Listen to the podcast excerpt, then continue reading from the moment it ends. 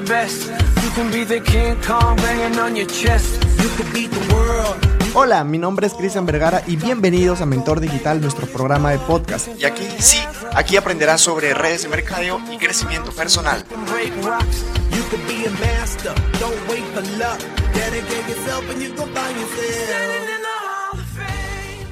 Hola, hola, mi querido networker, ¿cómo estás? Qué gusto estar aquí contigo un domingo más en Tardes de Aprendizaje.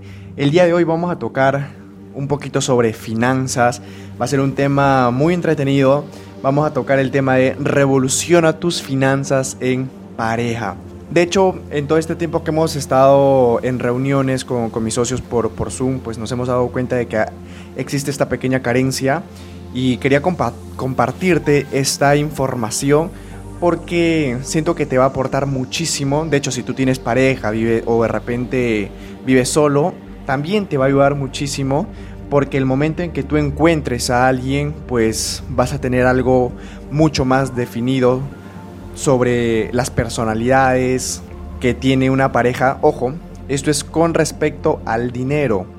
De todas maneras, si es que tú tienes ya una pareja, bueno, de todas maneras te va a ayudar a identificar qué tipo de personalidad tiene tu pareja, cuál es el historial con respecto al dinero de tu pareja. Bien, al final también te voy a enseñar una fórmula sobre el presupuesto que te va a ayudar muchísimo cómo tener un presupuesto, cómo sacar un presupuesto con tu pareja de algo sencillo, de algo fácil, de repente de cualquier tipo de, de proyecto que ustedes van a tener. Así que mi querido networker de ya vamos a dar inicio a este episodio número 4, así que tienes que tener un lápiz y un papel para que puedas anotar toda esta información y sobre todo compartirlo con las personas que creas tú que necesitan conocer esta valiosísima información. Vamos a arrancar entonces con el número uno, que es el acumulador. Así que presta muchísima, muchísima atención y anota si es que gustas o pon pausa este podcast para que puedas anotar con paciencia, ¿sí?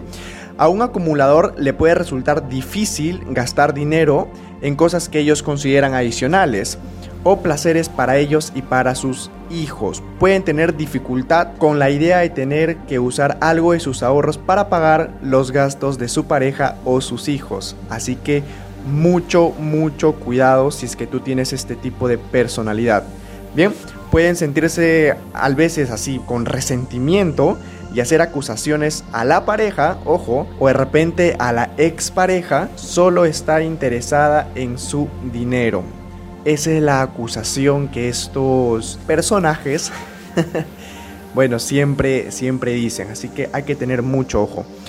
La segunda personalidad es el gastador. De hecho, el gastador sí hay que tener un poquito de cuidado porque son esas personas que a fin de mes pues no llegan porque primero están sus necesidades antes de pagar cualquier tipo de responsabilidad. De hecho, ni apenas llega el fin de mes y de repente si es que está trabajando en algún negocio tradicional o una empresa tradicional, pues ni apenas le paga a la empresa, al toque se lo gastan en sus necesidades y se olvidan de todas las responsabilidades que tienen, ya sea de pagar tarjetas de crédito, si es que de repente por ahí eh, sus hijos necesitan de algún gasto extra, pues se, se descomprenden totalmente y como lo vuelvo a recalcar, pues sus necesidades siempre son primordiales. Así que mucho cuidado con este tipo de personalidad. Eh, la, tercera personalidad es el monje del dinero. De hecho, las personas que, que tienen este, este tipo de, personalidad, pues pueden evitar muchísimo, muchísimo lo que es el dinero. Y de hecho se sienten culpables porque les ha caído un poquito más de, de dinero de lo que estaban acostumbrados. Como por ejemplo, ¿no? De hecho, una mamá se jubila es un ejemplo, se jubila y por ahí sus hijos pues quieren darle algo a su mamá para que esté tranquilo, ¿no? Y, y, o de repente un papá, puede ser mamá o papá, no hay ningún problema. De hecho, este, me estoy haciendo énfasis en, el, en la personalidad. Y los hijos pues le dan un poco de dinero y se siente culpable por recibir más dinero de lo que de lo que esa persona de repente cree que es para sus gastos. Sin embargo, no está pensando en que verdaderamente necesita ese dinero para poder cubrir todos sus gastos. Ella cree que es demasiado y no se da cuenta de que con ese dinero puede y puede llegar hasta fin de mes y no con las justas.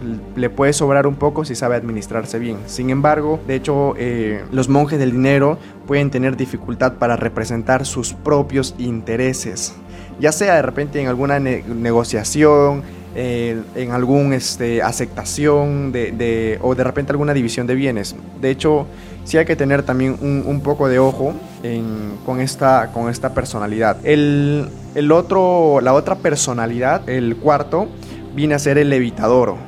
El evitador. De hecho, esas personas sí evitan todo. O sea, cualquier responsabilidad financiera que tengan, las evitan.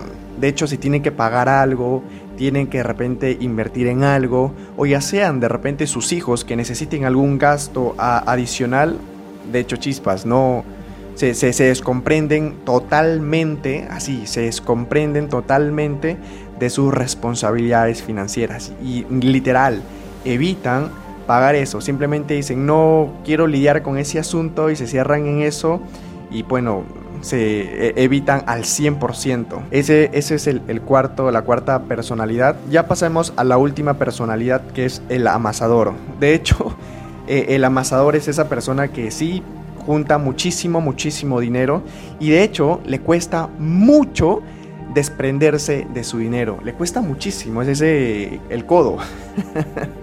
De hecho, esta persona, si es que de repente tú no le muestras algo con papeles, esa persona no te va a soltar su dinero así por así. Por ejemplo, supongamos de que esta pareja se ha divorciado y si es que este personaje pues no tiene un papel firmado por un juez donde indica la cantidad exacta de cuánto va a ser la manutención de sus hijos, entonces no da. Tiene que decir bien claro en ese papel que tiene que pagarnos, échale 600 soles, 300 dólares. Entonces, si es que está avalado por un juez y dice que eso es lo que tiene que dar, pues solamente eso va a dar. Y si por ahí tiene que gastar algo adicional de repente para sus hijos, que no esté en ese, en ese papel chispas, por hijo. Porque ese tipo de personalidades indica que de hecho no va a soltar el dinero. Bien, y esas son las personalidades, de hecho, que tienes que conocer, tienes que saber identificarlas, cuál es el que tú tienes, cuál es el que tu pareja tiene, para que de esta manera tú puedas conocer un poco más sobre su historial. Bien, con decirte que estos tipos de personalidades, de hecho, no tienen la intención de ser, eh, de ser una explicación así bien exhaustiva de por qué las personas gastan, ahorran o de repente manejan sus finanzas. ¿sí? Solo es una manera de ilustrar alguna de las formas distintas que las personas pueden pensar y actuar en cuanto a sus asuntos económicos. Bien, recalcando eso para que no quede cabos sueltos. Con segundo punto que yo quiero tocar tiene que ver un poco con el tema de los ingresos de tu pareja. Bien, para poder manejar las finanzas, de hecho que también tienes que conocer cuáles son los ingresos. Imagínate tú vivir con alguien que de repente no sepas cuánto gana o de repente este, cuánto está gastando. De hecho, que no va a haber una forma muy saludable de poder manejar las finanzas dentro, dentro del hogar. Porque no sabes en qué está gastando. De repente tienen un proyecto juntos y la otra persona está despilfarrando el dinero. Pues de hecho que es muy chévere poder conversar con tu pareja y de esa manera poder llegar a un acuerdo, ¿bien? Entonces ya sabes, tienes que conocer un poquito más de eso de tu pareja. Siéntate a conversar, háganse preguntas, en qué estás gastando, dime cuánto estás ganando, viceversa, porque no solamente esto te lo tiene que decir la mujer, sino que también el hombre debe de indicar estas cosas, cuánto está ganando, qué es lo que está gastando, en qué de repente... Eh, para el otro mes va a gastar, en qué va a invertir, en qué, qué cositas van a, se van a comprar y todas esas cosas, cuáles son esos, esos hábitos de consumo que tienen ustedes. Y como tercer punto es con el tema de, de los activos, de los activos que tiene cada uno como pareja si de repente tu pareja eh, tiene más activos, cuáles son los activos que tiene, o tú cuáles son los activos que tienes, qué, qué es lo que está pasando, si de repente hay negocios, no hay negocios, o si es que quieren afrontar o quieren hacer algún negocio, pues bravísimo. Eso también tiene, tienen que conversar, cuáles son las posesiones que tiene cada uno, si tienen ahorros o no. Es muy importante que también puedan conocer esas cositas de su pareja. Haciendo ya todo un, un resumen, lo primero que tienes que saber es la personalidad de tu pareja. Bien, lo segundo que tienes que conocer cuáles son esos ingresos que tiene tu pareja.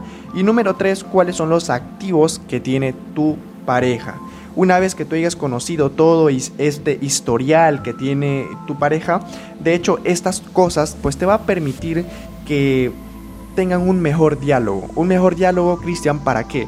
Precisamente para que ustedes puedan proyectarse a largo plazo y de hecho puedan tener unos proyectos más sólidos.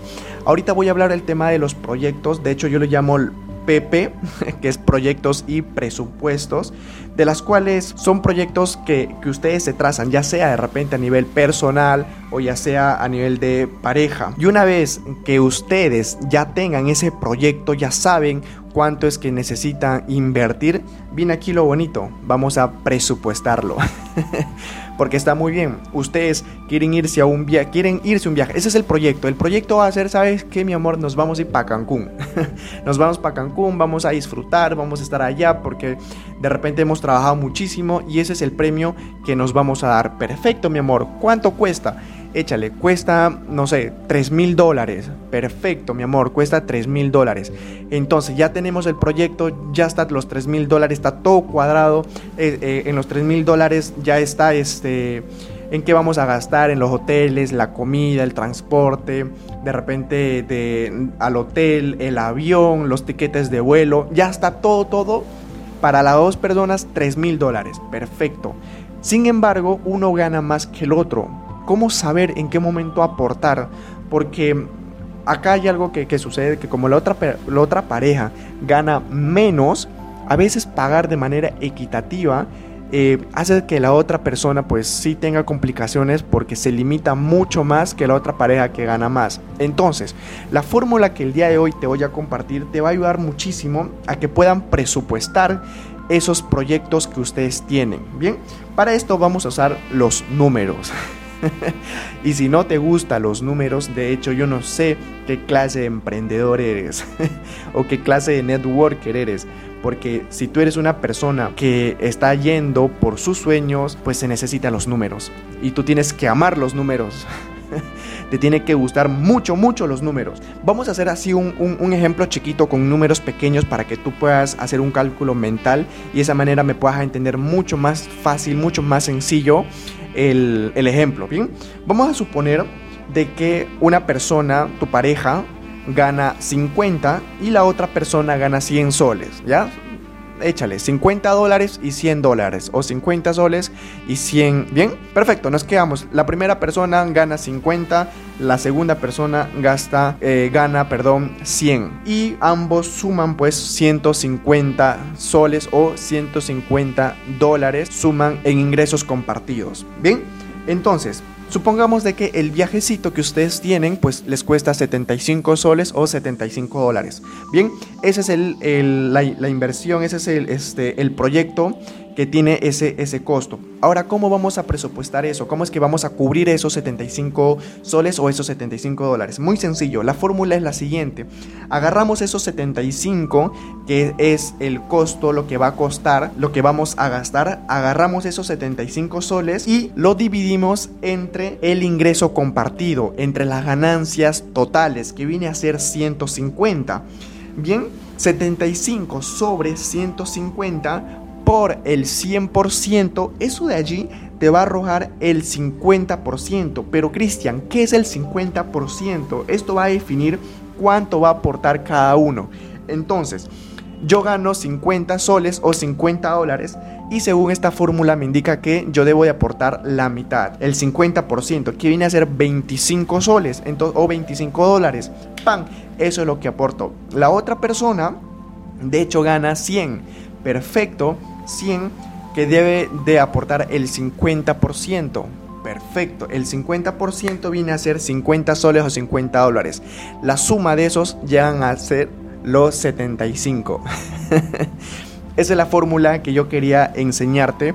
Entonces, ahora, a partir de ahora, cualquier proyecto que ustedes tengan, ya sea grande, de repente con una inversión altísima, entonces ya sabe más o menos cuánto es que debe aportar cada uno con esta De esta manera pues les va a ayudar muchísimo a que puedan cumplir sus objetivos como pareja y sobre todo si es que alguien gana más que el otro pues no se sienta tan presionado en colocar la misma cantidad, sino a base de números puede colocar y de esa manera poder cumplir pues no sus objetivos y sobre todo presupuestarlo de manera sana. Así que mi querido networker de élite el final de este episodio. Así que nos vemos el siguiente domingo. Pásala bonito el día con familia, disfrútalo y te mando muchas, muchas bendiciones y que todos tus sueños, tus proyectos, pues de hecho se cumplan. Te mando muchas vibras positivas. Que tengas un excelente domingo. Cuídate. Chao, chao.